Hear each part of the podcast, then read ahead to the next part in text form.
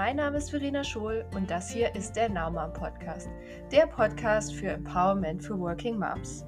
Hier erfährst du, wie du mit einem Fokus auf dein Mindset, einem Update deines Toolsets und ganz viel Selfcare nur für dich dein Leben optimal gestalten kannst.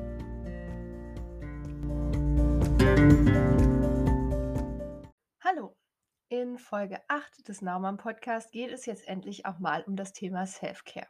Und zwar geht es jetzt so richtig los mit dem Thema Self-Care, denn es gibt jetzt eine Miniserie zum Thema Self-Care. Das heißt, die nächsten drei Folgen drehen sich nur um dich und darum, was du für dich tun kannst, um deine Energie hochzuhalten, um ähm, sowohl für dich als auch für deine Familie bestmöglich dein Leben gestalten zu können. Wenn du diese Folge hörst, erfährst du, warum es wichtig ist, dass du dich um dich selbst kümmerst und nicht immer zuerst um andere und wieso du auch Zeit für dich brauchst und wie du die, sie dir auch nehmen kannst. Das sind eigentlich so die beiden größten Takeaways der Folge in dieser Woche. Und ähm, jetzt hört sich das wahrscheinlich komisch an, wenn ich sage, kümmere dich erstmal um dich, weil als Mütter und als berufstätige Mütter haben wir ungefähr 150.000 Sachen auf dem Zettel, die alle erledigt werden müssen. Aber ähm, ich habe da ein sehr prägnantes Beispiel, an dem man erkennen kann, warum es relevant und wichtig ist, dass man sich zuerst um sich selbst kümmert. Ich bin, ähm, bevor ich meine Tochter hatte, häufig geflogen. Also wirklich sehr häufig, äh, beruflich, eigentlich jede Woche, eine Zeit lang nach München, morgens hin, abends zurück. Und, ähm, im Flugzeug machen die Stewardessen ja dann immer diese freundliche Ansage: „In case of an emergency“ und so weiter. Und dann sagen die auch, dass im unwahrscheinlichen Fall eines Druckabfalls in der Kabine die Sauerstoffmasken oben aus der aus dem Fach über den Sitzen, äh, quasi fallen und sie weisen immer darauf hin, dass man sich selbst zuerst die Maske aufsetzen soll und erst dann Mitreisen helfen soll. Und, ähm, jetzt hört sich das ja im ersten Schritt ein bisschen egoistisch an. Jetzt, äh, ich zumpel da an meiner Maske rum, anstatt ich dass ich anderen Menschen helfe. Ist es aber gar nicht. Weil was nützt es irgendwem, wenn ich mir meine Maske nicht aufsetze und nachher der bewusstlose Passagier im Flugzeug bin, um den sich dann alle kümmern müssen?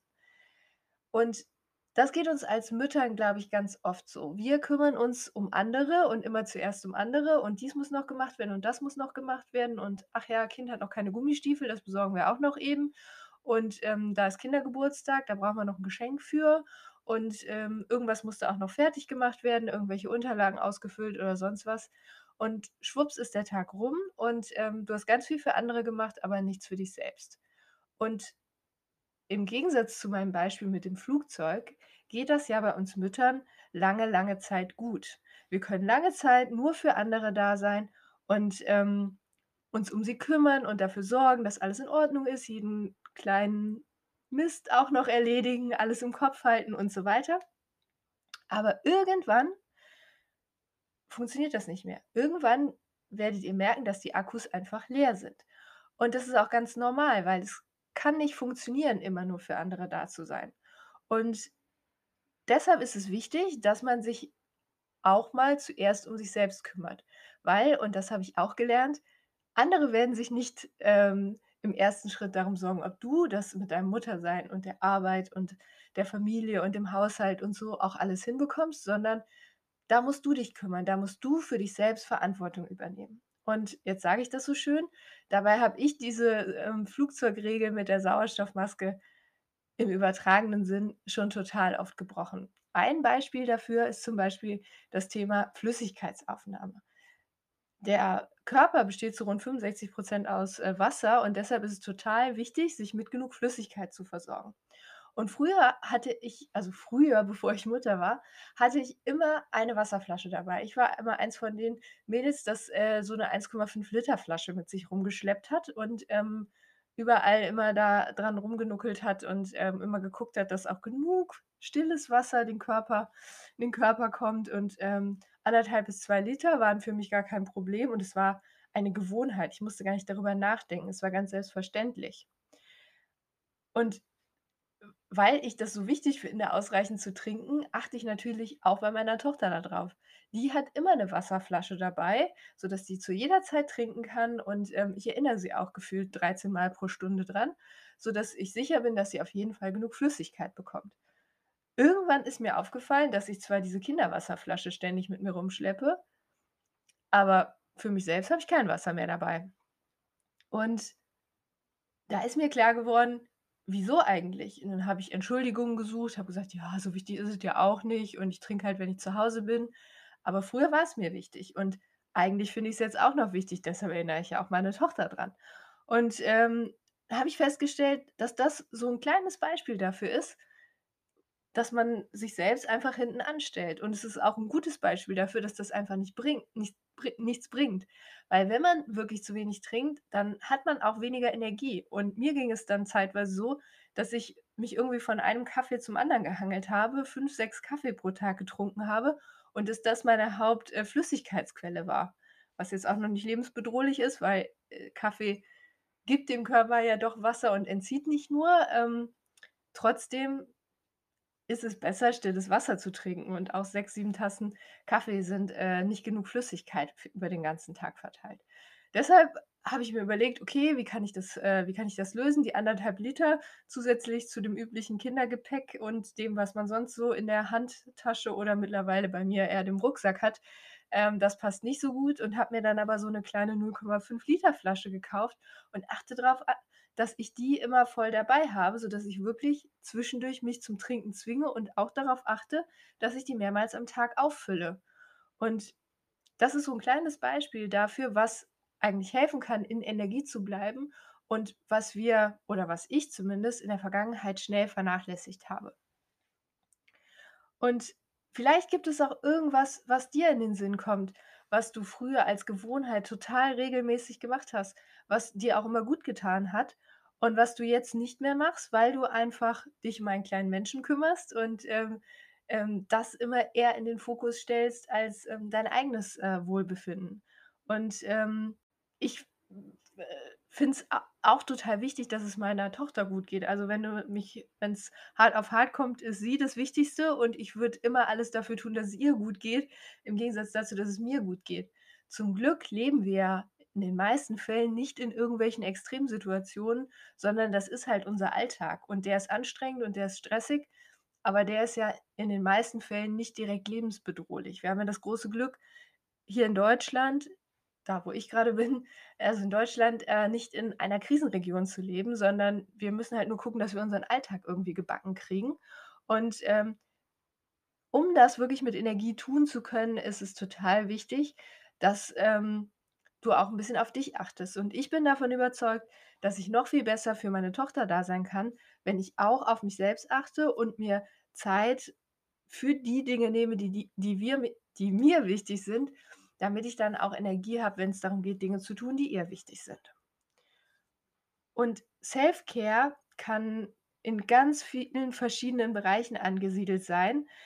Ähm, das kann alles sein von, äh, 'nem großen Spa-Wochenende bis hin zu 5 Minuten mal in Ruhe eine Tasse Tee oder Kaffee trinken. Also, das ist ja 'ne wahnsinnige Range. Wichtig finde ich vor allem, dass du darauf achtest, was tut dir gut und dir diese kleinen Zeitinseln immer wieder nimmst. Und da sind wir auch schon bei dem nächsten Thema, ähm, oder der nächsten, ähm, Ausrede, die es äh, die es ganz oft gibt. Ähm keine Zeit. Ja, Zeit ist auch mein Lieblingsthema. Zeit ist auch etwas, von dem ich gefühlt nie genug haben kann. Und ich ne bin auch eine von denen, die sich ihren Kalender immer zu 110 % vollplanen, weil irgendwas fällt ja bestimmt weg. Und am Ende mache ich immer wieder die Erfahrung, dass, ähm, 110 % stattfinden und dann aber noch 20 %, die ungeplant sind, obendrauf kommen. Und damit führt es einfach zu Überlastung. Deshalb lege ich ganz besonderen Fokus auf das Thema Zeit und auch dazu, Zeit für mich zu haben. Und, ähm, deshalb habe ich 2 Zeitoasen, die ich mir regelmäßig gönne. Die 1., das ist so der Klassiker, das klingt auch nach purem Luxus. Jedes Wochenende nehme ich ein langes Bad. Und lang heißt bei mir, ja, 'ne Stunde bestimmt. Und, ähm, äh, dann lege ich mir Bücher neben die Badewanne, leckere Snacks, was Leckeres zu trinken und hänge da in der Badewanne ab, um einfach mal abzuspannen, während mein Mann und meine Tochter zusammen was unternehmen oder einfach mal im Wohnzimmer spielen. Und ich nehme mir ganz bewusst ich achte dann auch nicht auf die Zeit. Ich weiß ja, meine Tochter ist gut versorgt und die 150.000 Kleinigkeiten, die ich sonst noch am Wochenende erledigen muss, die werden auch noch da sein, wenn ich nach der Stunde aus der Badewanne rauskomme. Und mir gibt das einfach wahnsinnig viel. Also, für mich ist das wirklich so die Zeit, wo ich, oh, entspannen kann, runterkommen kann und danach kann ich auch den ganzen Alltagsmist viel, viel einfacher händeln. Das ist so eigentlich so das klassische Mutti-Ding, würde ich sagen, so 'n in bisschen Wellness zu Hause machen. Aber mir hilft es total und deshalb gönne ich mir das ganz bewusst und, ähm, ich darf schon gestört werden. Also, ich mache da nicht Tür zu und es darf keiner reinkommen, aber die Anfragen verlagere ich dann auf später oder wenn's meine Tochter ist, schicke ich sie einfach zurück zu meinem Mann und der soll sich kümmern. Die 2. Zeitoase, die klingt im 1. Moment vielleicht eher nach Bestrafung als nach Luxus, weil, ähm, ich stehe morgens früher auf. Ähm, das heißt, ich stehe bewusst eine Stunde, bevor meine Family aufsteht, stehe ich auf und, ähm nutze die Zeit dann für mich. Dann mache ich 'n bisschen Yoga oder zum Beispiel meine Planung für den Tag oder die kommende Woche. Und ich kann das echt empfehlen, weil ich gemerkt habe, das gibt mir für den ganzen Tag mehr Energie. Wenn ich morgens schon geweckt werde mit: „Mama, ich möchte Blaubeeren zum Frühstück. Mama, wo ist mein Kuscheltier? Mama, ich muss mal Pipi machen. Mama, was machen wir heute? Ach ne, da will ich aber nicht hin.“ Und gar keine Zeit hatte, vorher mal zu sortieren, wie mein Tag eigentlich aussieht, was für mich eigentlich ansteht, was mir heute wichtig ist, was ich vielleicht auch erledigen muss, wovor ich worauf ich jetzt nicht so Bock habe dann sorgt das schon für Stress ab Minute 1.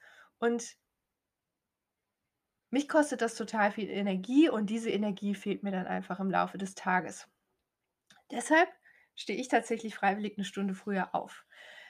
Ähm, wenn du sagst: „Ich ich hasse die Zeit morgens“, dann ist es bei dir wahrscheinlich eher die Stunde abends, die du dir noch für dich alleine gönnst.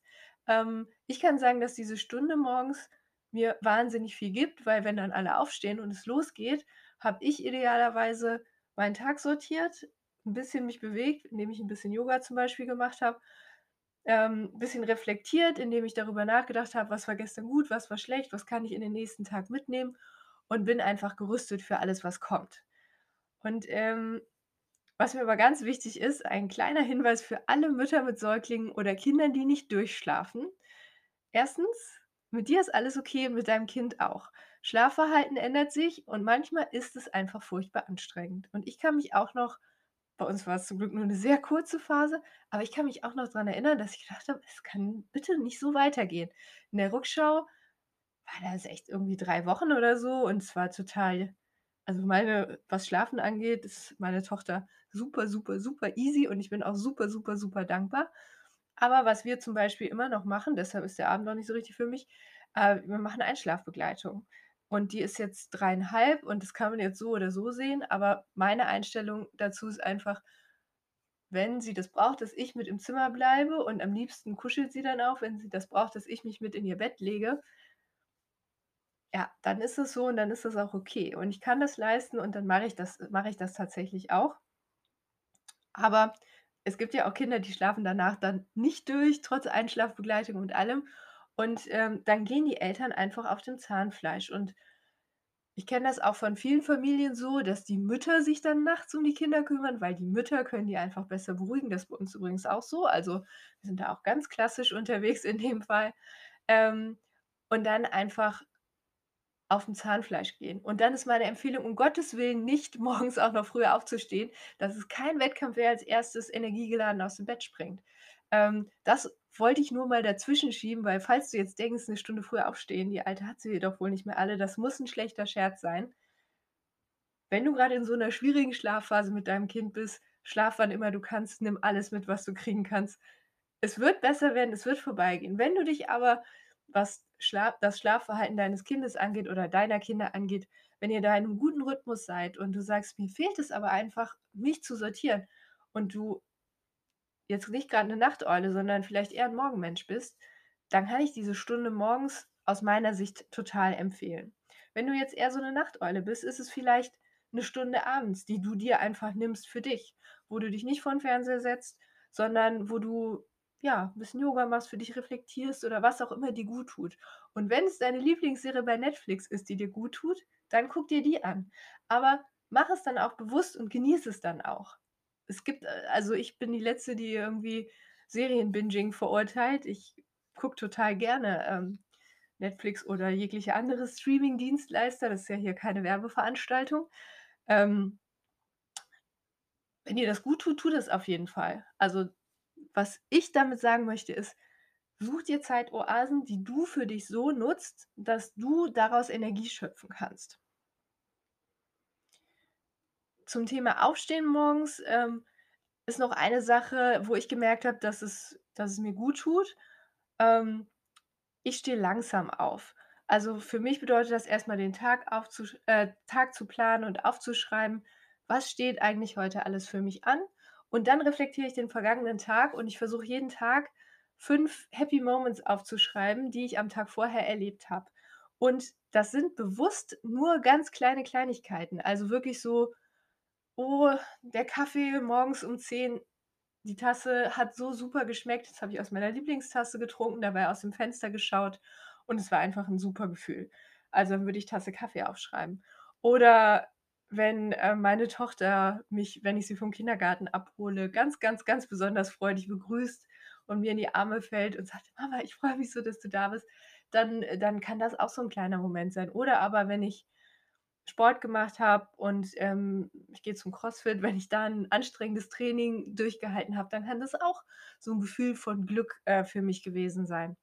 Und das notiere ich dann morgens, also immer für den Vortag und den besonderen Effekt, den das hat, ist einfach, dass wenn man, ähm, schon weiß, ich schreibe am nächsten Morgen ja das auf, was mich heute, äh, besonders glücklich gemacht hat oder was meine Glücksmomente an dem Tag waren, dann legst du auch viel mehr Fokus auf die Glücksmomente, weil du weißt ja, du musst sie morgen aufschreiben.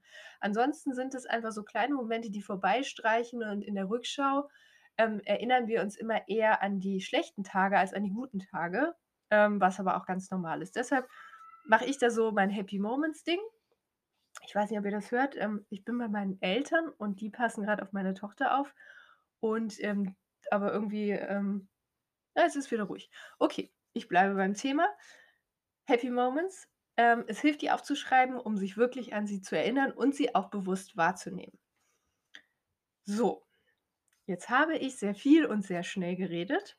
Ähm, was solltest du mitnehmen von dieser Podcast-Folge? Jetzt muss ich mal was trinken, ne, zum Thema viel trinken. Sorry, einen Schluck trinken. So. Oh, wieder die Tochter im Hintergrund. Also, wenn du keine Energie mehr hast, kannst du auch nichts mehr geben. Achte darauf, dass du es schaffst, Self-Care in deinen Alltag einzuplanen. Das hilft nicht nur dir, sondern auch Menschen, die du liebst und um die du dich sorgst. Und es muss nicht immer der Spa-Urlaub sein, schon kleine Self-Care-Aktionen wie ein bisschen Zeit für dich oder mehr Fokus auf deine eigene Ernährung oder zum Beispiel auf genug Flüssigkeit können dir helfen und können dafür sorgen, dass du wesentlich besser, äh, mit Energie versorgt bist, dich besser fühlst und damit auch, ja, einfach 'ne bessere Zeit hast. Und das ist es ja, worum's hier gehen soll. Mehr Power, mehr Zeit für dich. Also, ich freue mich, dass du zugehört hast. Ich hoffe, du bist nächste Woche auch wieder mit dabei. Be happy, be now, sei eine Mom.